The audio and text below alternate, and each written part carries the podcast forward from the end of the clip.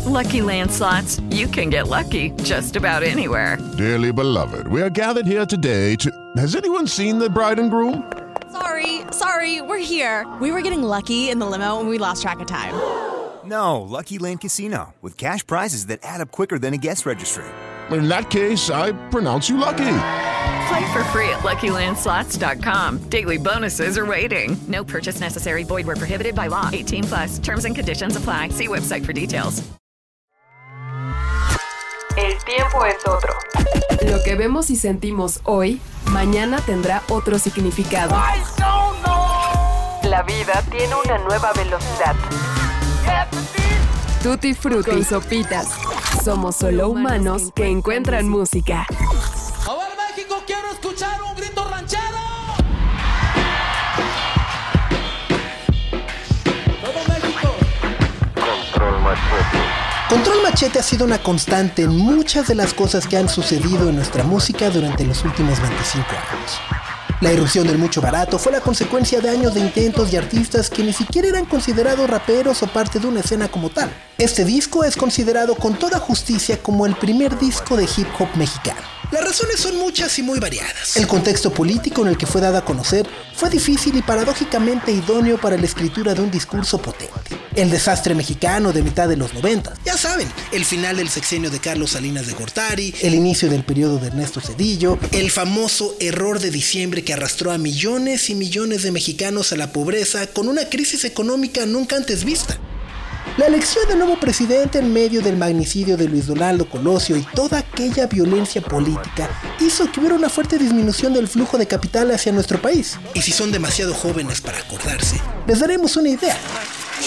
En aquel momento, el peso cayó de los 3.50 a los 7 pesos y las tasas de interés se dispararon empobreciendo a millones de personas dejándolos en el mejor de los casos endeudados y en el peor sin un techo en donde vivir.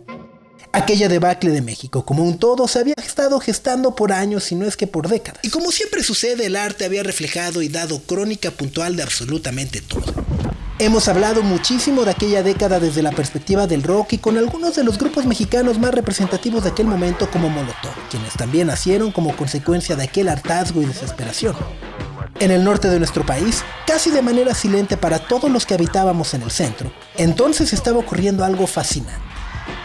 La famosa avanzada regia comenzó a expandirse y grupos como Jumbo, Zurdo, Que el Gran Silencio, Plastilina Mosh y por supuesto Control Machete fueron imposibles de ignorar en el resto del país.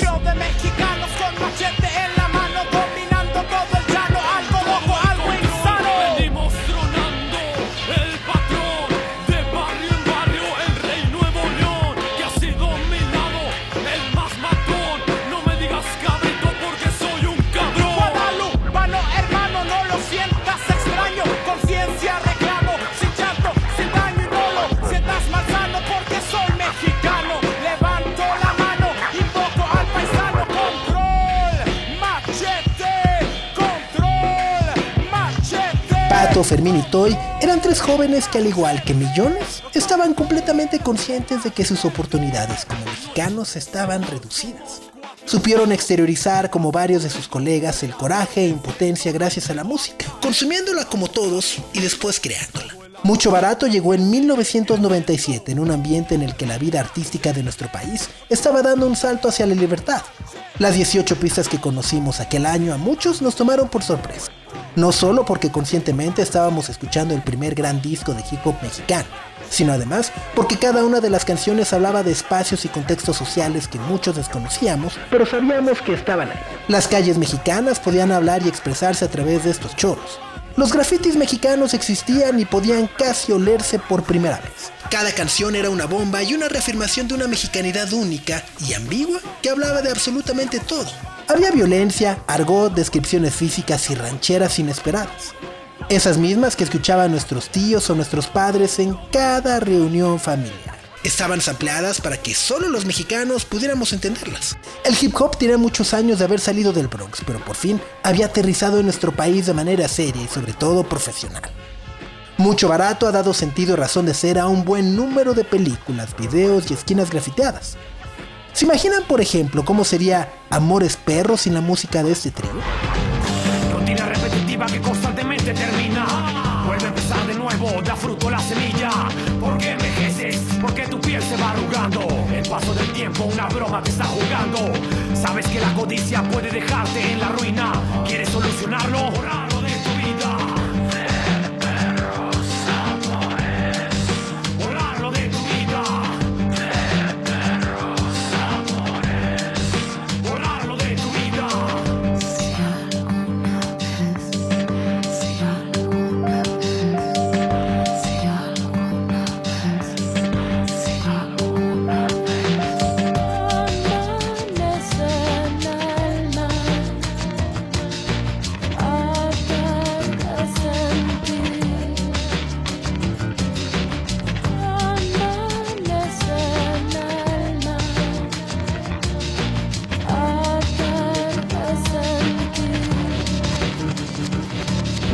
Veces como oyente es difícil de imaginar y rastrear el impacto que tiene un solo disco en la vida de millones de personas. A nosotros nos tomó en plena adolescencia y fue nuestra banda sonora durante muchísimo tiempo.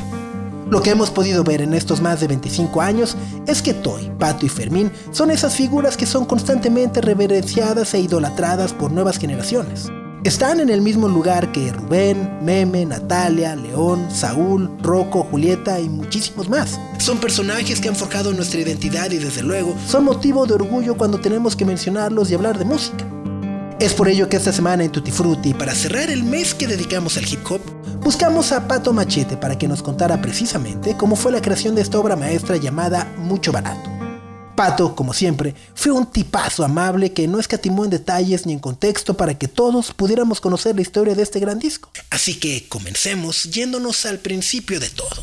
Sean bienvenidos. Al radio. Si a ti te parece, al volumen.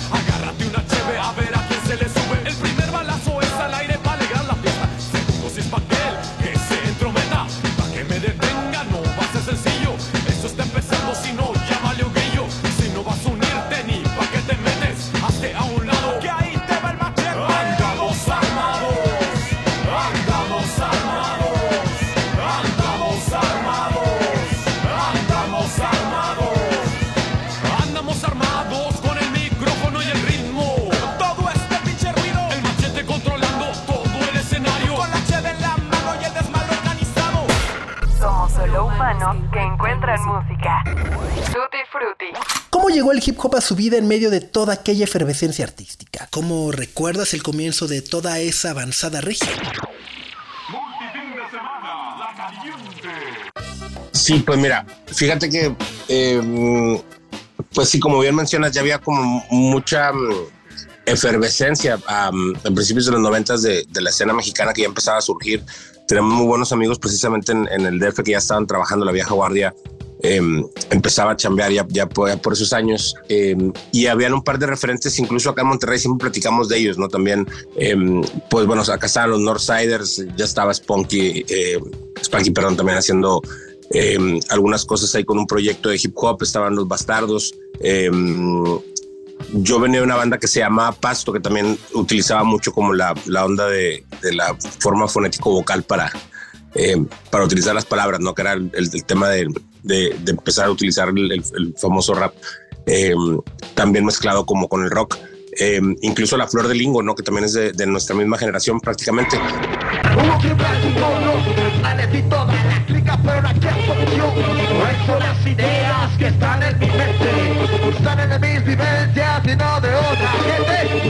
Experiencia, para seguir de pie en la tierra.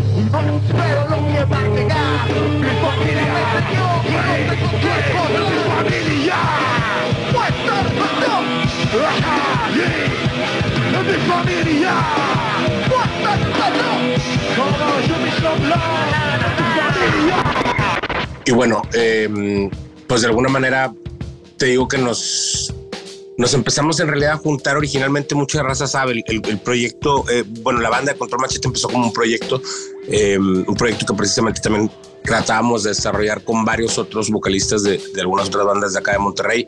Eh, originalmente estaba también pensado, por ejemplo, eh, que estuvieran Tony Cano, El Gran Silencio, que son también buenos amigos y son buenos raperos, de los mejores raperos yo creo que de, de Latinoamérica, eh, solo que la raza no los identifica como raperos como tal, ¿no? Eh, Jonás creo que también es uno de los mejores letristas y raperos que hay en, en Latinoamérica, ¿no? Y siempre también se ha relacionado más como con, con la escena electrónica o a lo mejor de, de, de funk o de, música, eh, por así decirlo, más, más bailable pero es un gran letrista y es un, eh, pues un gran rapero, al final de cuentas. Lo mismo Flor de Lelingo también estaban involucrados en ese proyecto. Eh, por ahí precisamente venía Fermín de, eh, de Prófuga de Metate en ese entonces, que era su banda de, de punk. Eh, Toy, que también venía de la última de Lucas, que era una banda también más eh, metalera o rockera. Y yo venía también de Paso. Entonces, te digo que en algún momento Guajiro pensamos en esta especie de, de proyecto que, que queremos hacer. Eh, siempre pusimos como referencia de alguna manera el tema de Wu-Tang Clan. Entonces decíamos, hagamos un Wu-Tang Clan mexicano con, con raza que nosotros conocíamos que, que teníamos alrededor también de, de la escena en la que habíamos empezado a trabajar.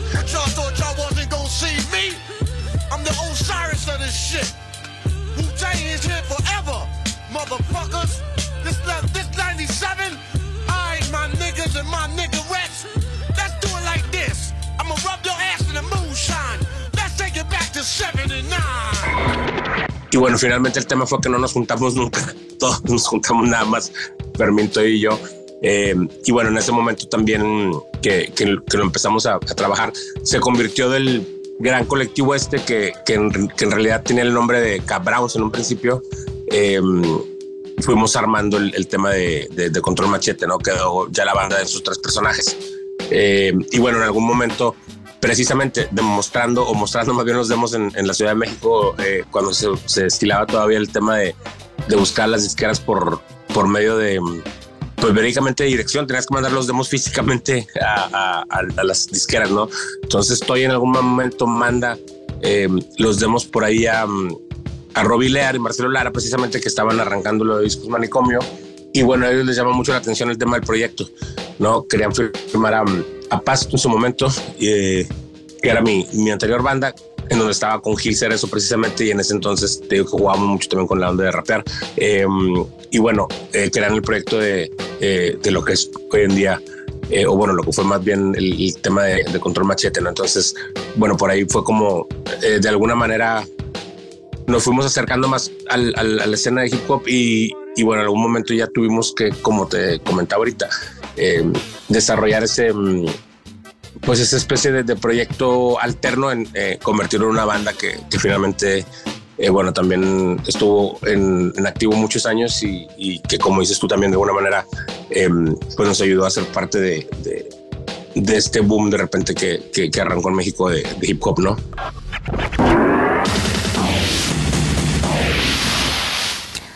I'm Serena Altschul with an MTV News Brief. The Los Angeles Police Department continues to investigate the murder of the notorious B.I.G., who died in a drive-by shooting early Sunday morning in Los Angeles.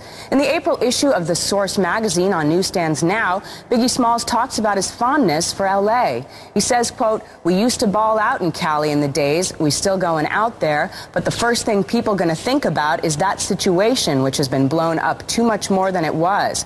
They done made a personal beef between me and Tupac and Death Row into a coastal beef, East against West. And that's, and that's crazy. I never did nothing wrong to Tupac, to Faith, to Lil Kim, to nobody.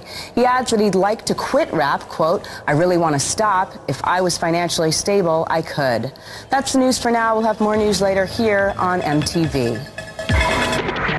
Durante buena parte de los años 90, los medios de comunicación, las cadenas televisivas y las radios estadounidenses promovieron y alimentaron un enfrentamiento que resultaba atractivo para sus intereses y los de sus audiencias. Los artistas de la costa este y oeste tenían que demostrar poder económico y mediático. El East Coast contra el West Coast. El nacimiento del gangsta rap que dio paso a conflictos reales que terminaron con la vida de dos figuras prominentes de aquellos años. Los asesinatos de Notorious B.I.G. y Tupac Shakur fueron tomados como efectos colaterales en una batalla por la atención de quienes las escuchábamos. En realidad, nada tenía sentido verdaderamente. You know they got me trapped in this prison of seclusion. Tupac Shakur rode to fame and riches on his often violent vision of life in the inner city. That vision turned out to be prophetic. His own death from multiple gunshot wounds. And his devoted fans who believed his rap litany mirrored their lives are mourning. I like rappers who are gonna say what they have to say. You know, I really like that. He didn't hold nothing back. He didn't bite his tongue. But like I said, Tupac took things a little bit too far, and that could be the reason why he is where he is right now. For many, Shakur's reputation as a gifted rap artist was more important than his history, his rap sheet. When he was shot in this car in Las Vegas, he was out on bail while appealing a four and a half year sentence for sexual assault. And he had been shot before when someone, he said, tried to rob him. But Shakur, who was also an actor, said in a recent interview, the harsh realities of his life made him different from other performers. No one alive, I think, with sanity has as much life experience to draw from. And I think that's the only thing that, that breaks me apart from the pack. Generar violencia o la edad de un beef, tal y como nos lo contó Carlos Dávalos hace un par de episodios, era en muchas ocasiones un deber contractual. El verdadero rap estaba en otro lado. Estaba en los problemas reales que tenía la gente común. La batalla por el dinero, por el poder y mujeres fue una narrativa que poco o nada tenía que ver con el verdadero sentimiento que este arte buscaba. ¿Cómo influyó aquel momento en el naciente hip hop mexicano? Yo creo que eso siempre ha sido clave y, bueno, siempre lo hemos eh, platicado mucho. Yo creo que todos los, los partícipes de alguna manera del, del tema de la avanzada, ¿no? Eh, y, y, bueno, en general creo que hay, hay un, una ventaja que de alguna manera nosotros hemos tenido de estar más cerca de frontera eh, y tener también acceso a, a, a, a, mucha más música de pronto y a lo mejor también pues hasta el equipo, ¿no? En ese entonces era muy complicado, por ejemplo, el tema de, de, de samplear, o sea, un sampler directamente era pues un botón que venía en una mixer que te dejaba samplear, creo que eran cuatro o cinco segundos. Eh, y de alguna manera nos tocó pues experimentar ese, como ese trayecto, ¿no? Ese, eh, pues ese descubrimiento, como decíamos ahorita también, de, de, de, esa tecnología que no era algo que estuviera muy a, muy a la mano. Nosotros aprovechábamos mucho el tema de que Toy estaba trabajando en un estudio eh, muy grande para la época acá en, en, Monterrey y en horas muertas nos metíamos en la madrugada a trabajar el, demo y, bueno, de alguna manera la, la accesibilidad que teníamos del, equipo de ahí e incluso el Pro Tools, ¿no? que para la época también era este, pues bastante como moderno y, no estaba en todos lados, ¿no? Ahorita estamos acostumbrados a, a que finalmente pues se graba todo en, en, en, prácticamente en casas o en dormitorios o en hoteles, o sea, hoy en día hay una, una conectividad mucho más este, pues propia y, desarrollada pues precisamente para, para estas actividades, ¿no? Y en ese entonces era muy, muy complicado el tema de, eh, del equipo, ¿no? Por ejemplo, insisto, eh, creo que hasta que íbamos a grabar el primer disco pudimos comprar ya nuestro, nuestro sampler, ¿no? Eh, o nuestro equipo. En ese entonces ni siquiera en Monterrey había, este, pues era, era muy complicado, por ejemplo, conseguir tornamesas profesionales, ¿no? Que ahorita, bueno, ya se ve también muy, muy eh, de la mano con, con, muchos DJs. En ese entonces era todavía mucho más complejo. Sigue siendo un tema eh, especializado, ¿no? Pero bueno, ahora hay muchos este, importadores y, y, muchas opciones que a lo mejor puedes tener a la mano. Incluso la tecnología cambió después con los CDJs, o sea, con el CD y luego todavía también más con, con, los formatos digitales. Eh, pero en ese entonces era una aventura, eh, pues creo que para nosotros muy interesante y que también nos, nos ayudó mucho porque nosotros también siempre eh, jugamos mucho. Una de las influencias más grandes que tuvo Control siempre fue Beastie Boys y de alguna manera Beastie Boys lo que hacía precisamente era tocar muchas cosas de, de, sus samplers, ¿no? O hacer sus propios samplers.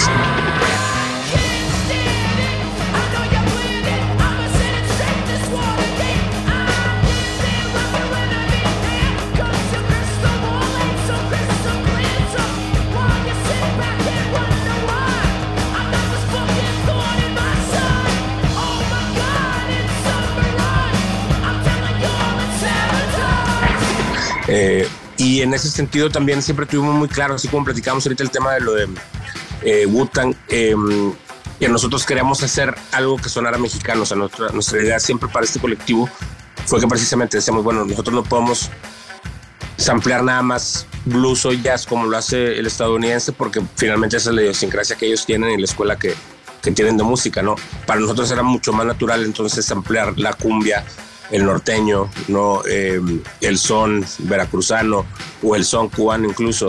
Eh, las cosas estas que escuchábamos caribeñas, que también sentimos una, una influencia eh, profunda en México, y aunque no sea música de pronto mexicana, pues sí es música latina que está muy, muy arraigada también en todas las costas y hay, hay otro tipo de sonido.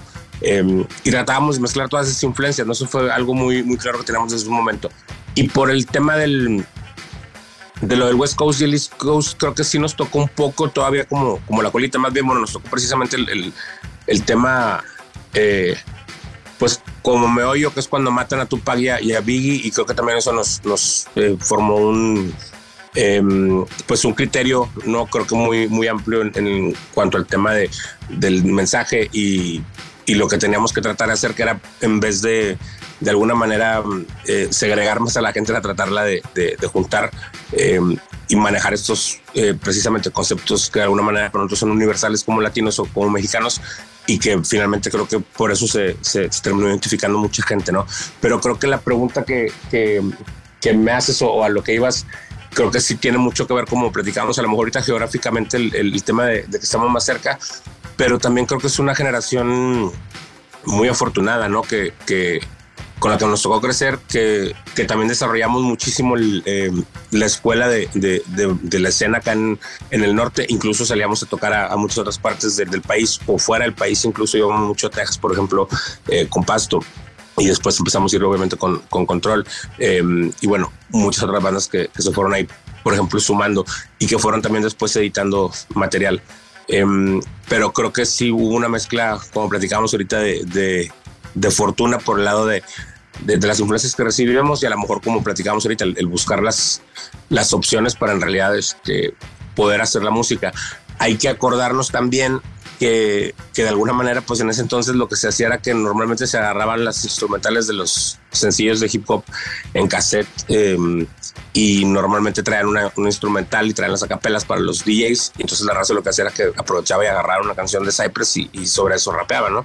Y nosotros tuvimos la oportunidad de empezar, como decíamos ahorita, a grabar eh, o hacer nuestros primeros samplers y, y, empezar a hacer nuestras primeras canciones. Incluso, pues lo que hacíamos es que salíamos en la madrugada, como platicamos ahorita del estudio, y nos íbamos a meter a, a, a, a Guadalupe o, o, en San Nicolás, en los lugares donde sabíamos que había eh, antros de hip hop y íbamos y poníamos las canciones a ver qué les parecía. O mi primo, por ejemplo, Juan Ramón, también en radio, eh, de pronto nos, nos invitaba a, a poner la música y así fue como se, se empezó a conocer el, el, proyecto de control y, y, bueno, ya después que como platicamos ahorita nos firman, vamos al, al DF, trabajamos casi un año allá en periferia y haciendo ruido antes de grabar nuestro primer disco y creo que de ahí ya eh, despuntó un poco más como platicamos la, la historia. Muchachos, acompáñenme, re mayor el venadito, ¿no? Sí, Paco,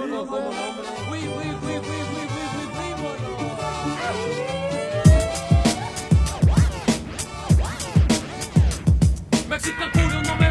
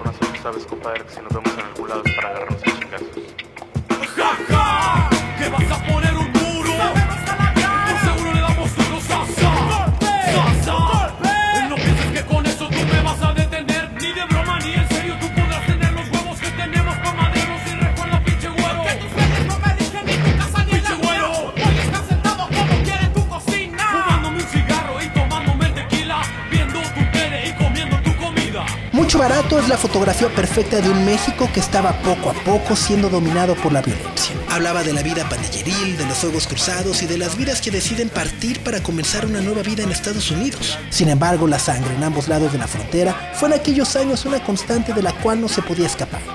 Podían inventarse bandos desde las compañías disqueras, pero la forma de dirimir las diferencias mediante las armas era, y desafortunadamente, sigue siendo un hecho. Hablar solo de eso en el rap era casi una obligación, pero ¿cómo comenzaron a visualizar entonces la idea de hacer conscious rap? ¿Existía siquiera esa posibilidad de planear? Creo que hay una característica muy, muy importante, muy clave en el tema de, de del discurso de control es que siempre fue como, como bien menciona, sin, sin querer ahorita que me dices que de alguna manera es, es, es, es importante por, por el tema del, del conscious, nunca lo, lo lo hicimos necesariamente de esa forma, o sea, no teníamos incluso a lo mejor tan claro el, el, el concepto del conscious rap, no estaba tan desarrollado en esa época. Eh, y sí estaba mucho más arraigado, como platicas ahorita, el, tema de, eh, por ejemplo, de, los derechos este, humanos o, por ejemplo, Cypress siempre manejó el tema de la legalización de la marihuana. Eh, habían muchas, eh, de repente, vertientes también ahí alrededor de, del hip hop nos llamaron siempre la atención y que nos gustaban como como ejemplo. Y creo que algo que tratamos de hacer también siempre con, con el discurso de, de, control y en su época, como decíamos ahorita, con lo que se llama acá Browns antes, era que precisamente eh, la gente se pudiera identificar, como platicamos ahorita, por medio de los sonidos y, y de, de, la idiosincrasia que tenemos. ¿no? Nosotros tratamos de precisamente pintar dentro de, de, de nuestras posibilidades en ese amplio eh, mundo de sonidos. Eh, pues todas las influencias teníamos finalmente, ¿no? Eh, y, con las que habíamos crecido como morros. A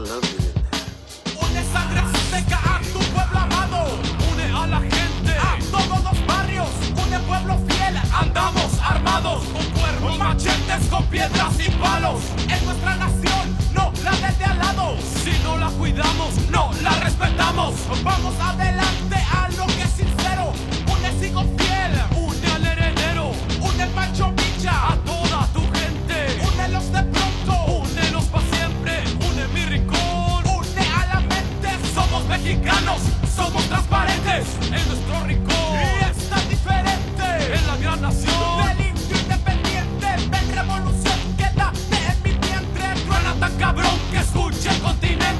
Desde como platicamos ahorita, el tema de, estar mucho más cerca de la frontera y entender el tema de la migración también mucho más ampliamente, como pasa a lo mejor en el DF, porque en el DF también vive mucho este tema de la, de la migración eh, constantemente.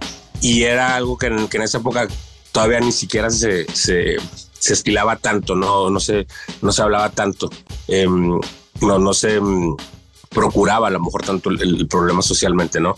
Eh, y bueno, se me hace bien interesante ver precisamente que después de 30 años eh, es una de las temáticas más importantes que, actualmente tiene el mundo, ¿no? Y entendemos hoy en día que, que, el mundo precisamente es migrante constantemente y que todos somos migrantes y que de alguna manera el mundo necesita esta, este contraflujo, ¿no? Eh, de gente eh, y que también, como platicábamos, pues de alguna manera está marcado por, por, por grandes sistemas este, económicos o políticos eh, y eso también nos, nos, influencia. Entonces creo que siempre tratamos, como platicamos ahorita, de, de pintar, de hablar de, de estos temas, eh, precisamente lo que dices de, de, del movimiento armado, por ejemplo, del ZLN, eh, del fin del régimen del, del, PRI, de alguna manera, que también apenas este, estábamos viviendo, ¿no? Era, era, un país que todavía estaba eh, en ese entonces gobernado por, por, un solo partido desde hacía setenta y tantos años, entonces sí era otro mundo, ¿no? Eh, la misma posibilidad incluso a lo mejor de, de desamplear, eh, que fue toda una aventura, porque precisamente explicarle a la gente de las editoriales que era lo que estábamos haciendo con los samplers fue un tema eh, de locos, que después entró en regulación y después se fue todo, eh, pues un, un, tema ahí controversial también, pero tuvimos oportunidad de desampliar y de incluir, como platicamos ahorita en, en nuestro sonido, eh, cosas muy elementales de, de, la cultura latinoamericana, como puede ser el Chavo del Ocho, como puede ser Burbujas. Eh, y a la vez creo que también si, si, si, si prestas atención te das cuenta que, que leíamos a, a Galeano o, Emilio Pacheco que, o que leíamos a Monsiváis, este, se escucha Chava Flores en los discos, se escucha, este, como platicamos ahorita, Límites, se escucha el son, ¿no? Este, Beneal, como platicamos, la cumbia desde un principio eh, ahí involucrada. Entonces creo que es un compendio y una especie de crisol muy interesante que, que, logramos desarrollar en, los discos que hicimos y que siempre tuvieron este um, discurso, como, como platicabas ahorita, pero creo que fue algo que precisamente fuimos eh, haciendo más en el camino y, y, entendiendo, ¿no? Creo que gran parte de, de, la aventura misma fue que precisamente eh, fuimos aprendiendo en el camino, ¿no? De alguna manera éramos muy fans de la música eh, de hip hop y de la cultura, pero fuimos eh, conforme salimos y, y este, empezamos a conocer incluso el mundo, empezamos a conocer más la cultura también de, del hip hop realmente eh, país por país en toda Latinoamérica, en algunas partes incluso de, de, Europa, obviamente en Estados Unidos. Y creo que ahí fue donde también nos terminamos de, de moldear de alguna manera en ese sentido para siguientes producciones, para lo que hicimos el, el resto de la vida, pero creo que fue un momento muy, muy importante y, y era un momento de, de, mucha efervescencia. ¿no? Ahorita también eh, lo pensaba, creo que en radio de alguna manera habíamos escuchado a lo mejor nada más a... Um, puede haber sido Public Enemy en su momento, a lo mejor cuando, cuando estaba muy, muy sonado el, el Fight the Power y toda esa época.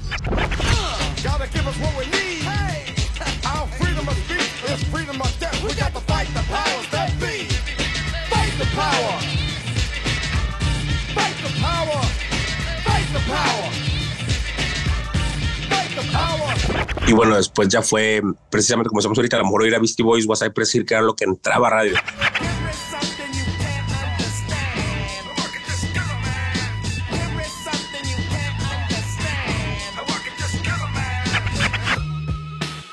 A nosotros nos tocó esa oportunidad precisamente también de, tener mucho apoyo en radio. Por ejemplo, en la Ciudad de México nos tocaban impresionantemente eh, y en muchas estaciones finalmente entramos en, eh, en estaciones también mucho más alternativas o a veces hasta norteñas porque como traíamos la canción con el sampleo del límite, pues nos pasaban en las, estaciones también de, de grupero eh, y les llamaba la atención lo que hacíamos por lo mismo, ¿no?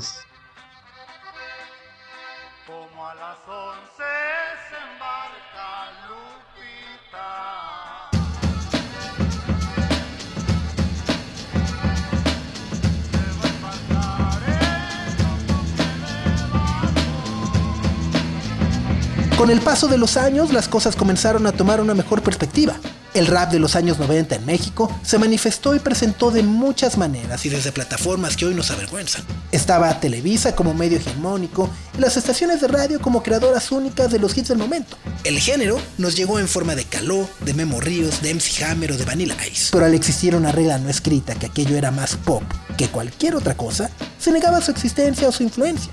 Algunas de estas canciones o artistas del mainstream permearon en todo el imaginario que rodeó a Control Machete en sus inicios. Me encontré precisamente hace un poquito el TikTok de, de, Memo Ríos haciendo el, este, la del genio, ¿no? Que era también, fue una buena, eso fue como una cosa revolucionaria. Eh, pero sí, hay, hay, muchas cosas en realidad, ¿eh? Nosotros sí lo, sí lo vemos, obviamente, como, como influencia, ¿no? Y, y claro que nos, este, que nos influenció creo que por mucho tiempo no estuvo de moda o, no, era, cool decir que, que, lo escuchábamos, ¿no? Había un poquito de polémica porque, porque grabé una canción que se llama Pedro Infante murió. Yo no sabía que aquí en Monterrey este, había habido una situación de que dijo alguien que por qué hablaba de Pedro Infante y nunca se insultó a Pedro Infante. Es un homenaje, pues era mi ídolo. Es estéreo, ay qué miedo. Todo el mundo dice que Pedro ha vuelto con traje de tizoque de niño envuelto. Es mentira, que se estira. Nadie ha vuelto de otra vida. Vuelve la panza que no se cuida, con la comida que está podrida. Vida, Pedro Infante murió. Pero bueno, así como Morríos también, por ejemplo, creo que tuvo que ver en algún momento también mucho Conan, que era este personaje, por cierto, eh, un buen amigo que después conocimos, eh, que era un cubano luchador muy famoso de, de los noventas, y él hace también un, un, disco ahí en algún momento de, de hip hop y empieza a rapear. Eh, está por ahí también de alguna manera el, el, el, esfuerzo que hizo Gerardo, que también era un rapero mexico-americano eh, que empezó a sonar mucho a finales de los ochentas. Que vieja más buena. Le digo hola, pero no me. ¿Qué se ha creído, vieja chola? Eh, está el hermano de, de Zen Dog, que es Melo Manéis, y también hay una canción muy popular que se llama Mentirosa a finales de, de los 80s y 90 que también fue muy popular. Entonces creo que se empezó a permear por ahí un poco la, la, onda para con, con, México y empezamos a oír destellos de alguna manera de, eh, de, esta, de esta moda también que, que empezaba a, permear muy fuerte en, Estados Unidos y que también de alguna manera eh, pues nos tocaba, ¿no? A nosotros también, a mí me tocó de morro primero conocer el, el breakdance y el breakdance tiene mucho que ver también, obviamente, tú sabes del tema de, de, los, de los, elementos del hip hop y, y, bueno, fue una de las cosas que, que, también influenciaron mucho finalmente lo, lo que hicimos. El tema es que en los ochentas, eh, mucho del breakdance también, por ejemplo, se, se utilizaban canciones de Kraftwerk para bailar eh, porque tenían sonidos muy similares a lo que después hizo África Mambata y mucha de la raza eh, que empezaba a hacer también funk eh, en, en Estados Unidos y, y, que se mezcla también un poco como platicamos ahorita con toda esta onda de, de del hip hop. Entonces creo que eh, todas esas cosas también nos, nos influenciaron muchísimo y siempre hemos platicado también, bueno, en mi caso particular, por ejemplo, eh, a mí me gustaba mucho también lo que hacía, por ejemplo, bueno, lo que hace hasta la fecha, obviamente, este, Anthony Kiddis, Rajo Chili Peppers estaba rapeando. Eh, de alguna manera Mike Muir de Suicidal Tendencies estaba rapeando. Eh, Mike Patton estaba rapeando en Fade No More. Eh, Zach de la Rocha estaba rapeando en Rage Against the Machine. Había mucha como influencia también de, del hip hop, como platicamos ahorita en, en, o del rap. En ese entonces no se conocía como, como hip hop todavía. El rap estaba muy mezclado también en, mucha de la, de la onda rockera. Y en un principio también, pues parte de ahí, finalmente, este, los discos, por ejemplo, de Ron DMC siempre tuvieron muchas guitarras, ¿no? Y estaban eh, precisamente producidos por, eh, por Rick Rubin y, trae mucha influencia, obviamente, pues era el productor también de, de, Beastie Boys, ¿no? Entonces hay, hay mucho también mestizaje, creo que con el tema de, de, la música de rock, obviamente con, con el hip hop. Eh, y bueno, como platicamos con muchos otros sonidos, el tema es que si era un, un mundo diferente como platicábamos y en ese entonces no estaba tan, a lo mejor tan open mind el, el, el público en general, ¿no? Y creo que hoy en día se, se pueden gozar de, de, diferentes cosas sin, sin tener un prejuicio, ¿no? Antes me acuerdo que era, era muy marcado. Si eras rockero no te podía gustar el, la cumbia y si eras cumbia no te gustaba el rock y, y si eras hip hopero no te podías juntar con los rockeros. Entonces era como este, este tema un poquito más, eh, a lo mejor como clavado, ¿no? Y, creo que hoy en día, pues la gente disfruta más de, la música en general, ¿no? Aunque hay obviamente nichos muy marcados para, para cada artista y para cada generación y, y para cada este, tipo de música, ¿no?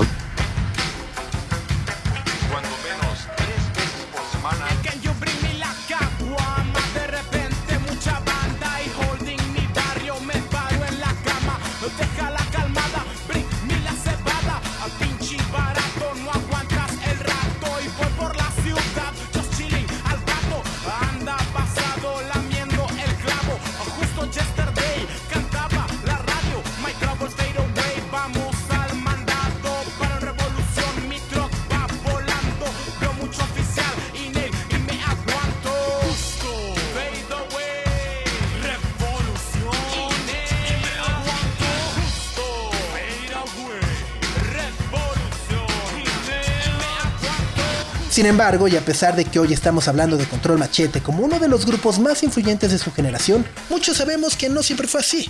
El género tardó varios años en ser aceptado y entendido como una manifestación cultural importante.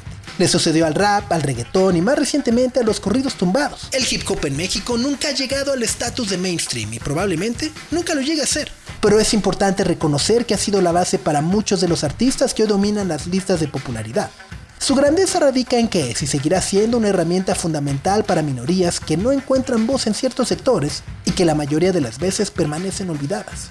Hoy es muy fácil darse cuenta que el mundo hispanoparlante es tan importante para la cultura musical mundial como lo es el anglo. Junto al sensei, movie del santo, parte del ritual del México sagrado,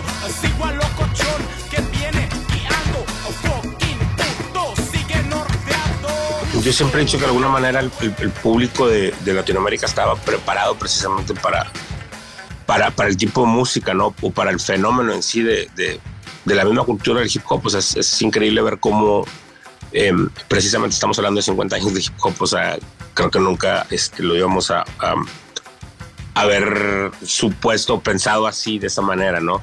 Eh, y bueno, hablar también de que a lo mejor, como platicamos ahorita, pues hemos, hemos estado en gran parte de, ese desarrollo. Eh, es una experiencia de, vi de vida única, pero creo que no lo hicimos y lo platicaba también con, con un amigo hace unos días, no, no, estábamos pensando en que íbamos a hablar 30 años después de, de, de nuestros discos siquiera, no sabíamos si íbamos a hacer un segundo disco eh, o un tercero. No habían bandas en Monterrey que vivieran de hacer música en ese entonces.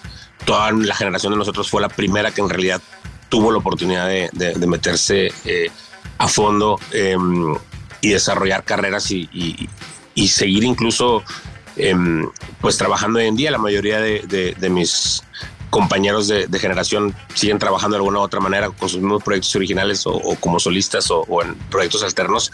Eh, pero somos raza que desde que empezó a trabajar a los 12, 13 años en, las bandas no ha dejado de, de, hacer lo mismo, ¿no? Y logramos eh, desarrollar, como decíamos ahorita, este, una carrera y, y incluso una generación. Eh, marcar, como platicamos ahorita, a lo mejor este, de manera definitiva la, la, la historia de la música en, en, en nuestro país creo que lo más difícil en su momento fue que la raza entendiera el tema de, eh, de los dos micrófonos y, y la tornamesa, ¿no? Eh, que era algo que hice precisamente en una canción Beck, eh, porque la raza no entendía. Nos tocaba, por ejemplo, abrir siempre, me recuerdo con, con mucho cariño y aparte con mucha risa que abríamos, por ejemplo, tocábamos antes de Panteón Rococó, en esa época que estaba arrancando, ¿no? Eh, y entonces nos subíamos y donde nos subíamos era, pues, ¿dónde está la batería, no? Y, pues, ¿qué pasó con el bajo? Y era como, ah, chinga, ¿cómo con micrófono? O sea, la raza no entendía el, el set de DJ, ¿sí me explico? O sea, ver dos tornamesas, como decíamos ahorita, un DJ y dos güeyes enfrente como MCs rapeando, era algo que, que visualmente todavía no teníamos concebido, por así decirlo, ¿no? Entonces, creo que esa fue una parte mm, a lo mejor interesante y, y complicada, pero también muy divertida. O el tema del equipo, como platicamos, porque llegamos a muchos lados y el equipo no, eh, no estaba. Eh, o teníamos que llevar nuestro, nuestro equipo. Me estaba acordando hace poquito que las primeras dos veces que fuimos a tocar a Ciudad Universitaria llegamos en metro con el muerto, con las dos tornamesas y, y el, el CDJ, que era un muerto que le decíamos un, un, como un ataúd de, de ir. Íbamos cargando esa madre con, con Mopri, Toy y yo en, en, con Fermín en, en, en, el metro ¿no? de, de Narvarte a llegar a Ciudad Universitaria para tocar. Eh, y era un tema porque no, no, no encontrabas las tornamesas, no te las rentaban en cualquier lado, no estaban en cualquier evento, entonces teníamos que cargar con ellas y lidiar y era un, y era un tema. Eh, pero creo que fue la parte, como platicamos ahorita, de, de complicación, ¿no? Lo demás finalmente creo que fue, mm, pues como platicamos ahorita, ganancia, a, a final de cuentas, ¿no? Y después ver, como platicamos ahorita, este tema eh, de las batallas a mí me, me impresiona eh, y me da muchísimo gusto ver cómo, cómo sigue creciendo, ¿no? cómo la gente le, le llama tanto la atención y cómo salen cada vez mejores y mejores exponentes, ¿no? Cómo también cada vez hay, mejores y, mejores exponentes de, de, hip hop en el país, cómo hay diferentes también ya ramificaciones, vertientes, estilos, ¿no? Y, y, y cómo está también permeado, como platicamos ahorita, en, en otras muchas culturas, nosotros siempre tocamos lo que platicamos ahorita, ¿no? También para mucha raza que era muy clavada en hip hop, pero también raza que escuchaba rock o escuchaba metal o, por ejemplo, aquí en Monterrey no se vean mucho lo, lo, la raza vaquera o la raza eh, que es más cumbiera, no se escuchaba, no había ese, ese prejuicio, al contrario, entramos siempre eh, en un mercado también más alternativo, además del, propio de, de, hip hop. Eh, y creo que más que nunca el, el, género está para, para allá, ¿no? Yo siempre he dicho que, que, que ahorita es el mejor momento para, para el hip hop y que creo que lo mejor de, del hip hop en nuestro país apenas está por venir, sin duda alguna.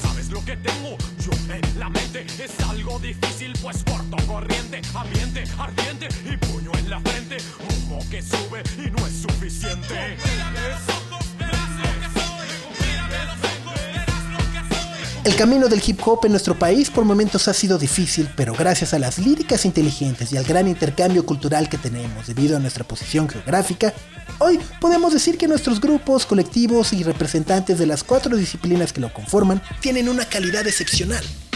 La creación y distribución de música se ha transformado y la escena nacional es muy rica. Los estilos e influencias son casi imposibles de mencionar. Hay ritmos latinos, hay rap, reggaetón, trap, corridos y un grandísimo etcétera. La práctica del rap es un vehículo que nos ayuda a entender cómo está entrelazado nuestro tejido social y cómo nos relacionamos entre una clase social y otra. Es un agente de cambio que tiene como objetivo principal abrir canales de comunicación y sobre todo conectar, crear una interacción entre nosotros mismos y hacernos al mismo tiempo de una identidad que puede y debería unirnos. Nosotros por nuestra parte esperamos que hayan recogido y entendido, aunque sea un poquito más de dónde estamos y hacia dónde se puede dirigir nuestra música. Nos despedimos y agradecemos que hayan llegado hasta este punto del archivo, no sin antes dar los créditos correspondientes. La entrevista a Pato Machete estuvo a cargo de Estefanía Carmona. El guion fue de José Antonio Martínez con el diseño de audio de Carlos el Santo Domínguez. Yo soy Sopitas y los espero la próxima semana con mucha más música y mientras tanto, ya lo saben. Súbanle al volumen. Adiós. El tiempo es otro. Lo que vemos y sentimos hoy, mañana tendrá otro significado. La vida tiene una nueva velocidad. Tutti Frutti y Sopitas. Somos solo humanos que encuentran música.